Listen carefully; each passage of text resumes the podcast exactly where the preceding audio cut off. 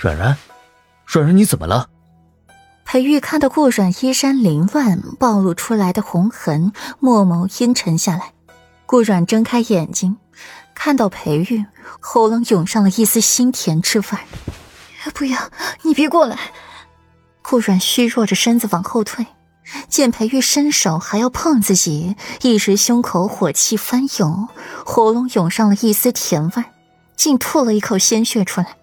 浓浓的鲜血吐在地上，白色地毯上面，不少血花溅在裴玉的袍摆上。软软，裴玉惊喊出声，搂住了顾软，去请药老。裴玉嫌恶的看了一眼地毯上的血，随即又去看顾软。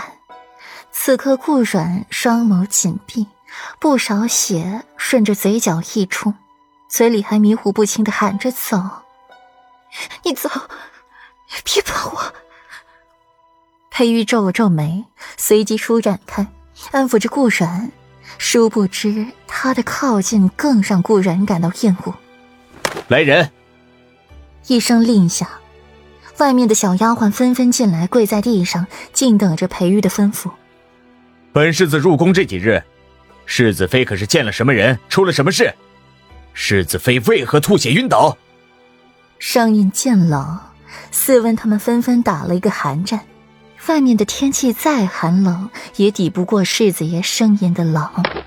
回禀世子，这几日世子妃什么也没做，就是修剪花枝、看一会儿书而已。世子妃前些日子做了噩梦，醒来之后精神就不怎么好了。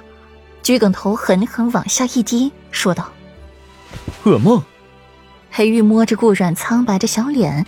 是被梦魇眼中了。出去。裴玉给顾软又换了一套干净清爽的寝衣，看到他身上的痕迹，眸光晦暗一瞬。他的软软一如既往的惹人稀罕，身子狼藉如此，也能勾起自己的心思。替顾软换好衣服，墨荷才领着药老带着寒气来栖云轩。药老搓搓手，刚想骂人，又看到裴玉一张黑的不能再黑的脸，硬生生的把骂他不懂得尊老爱幼、体恤老人的话给咽回了肚子里。收拾好药箱，才来给顾软诊脉，手还没放上去，又被裴玉呵斥着挪开。只见裴玉从一旁拿出了一方丝巾，搭在了顾软布着青紫的手腕上，诊脉。药老心里暗道：“在大夫面前没有男女之分，我也不会占你媳妇便宜。”如何？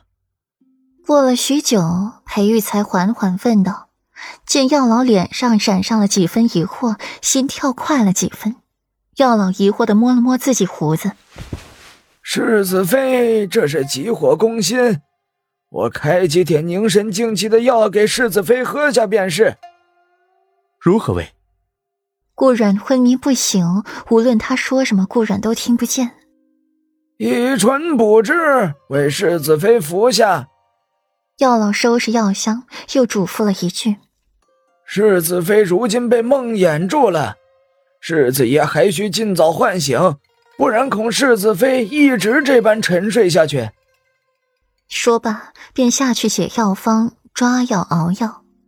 裴玉点点头，握紧了顾阮的手，轻声的唤着他，愣是说的唇瓣都起了皮。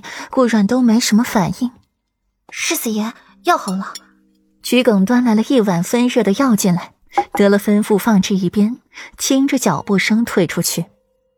裴玉把顾阮扶起来，垫了软枕，才接过药，仰头喝下，再靠近顾阮，吻住他的唇瓣。一点一点的把药渡给顾阮，用了小半时辰，才把这药喝完。见顾阮脸色好了一些，裴玉才放下心来。软软，你可快些醒！一边说话，一边墨眸渐深。好端端的，怎么会梦魇呢？轻轻的把他拥入怀里，语气婵娟。给顾阮喝完药，裴玉才又换了衣服去书房。果然瞧见了药老坐里边等着自己。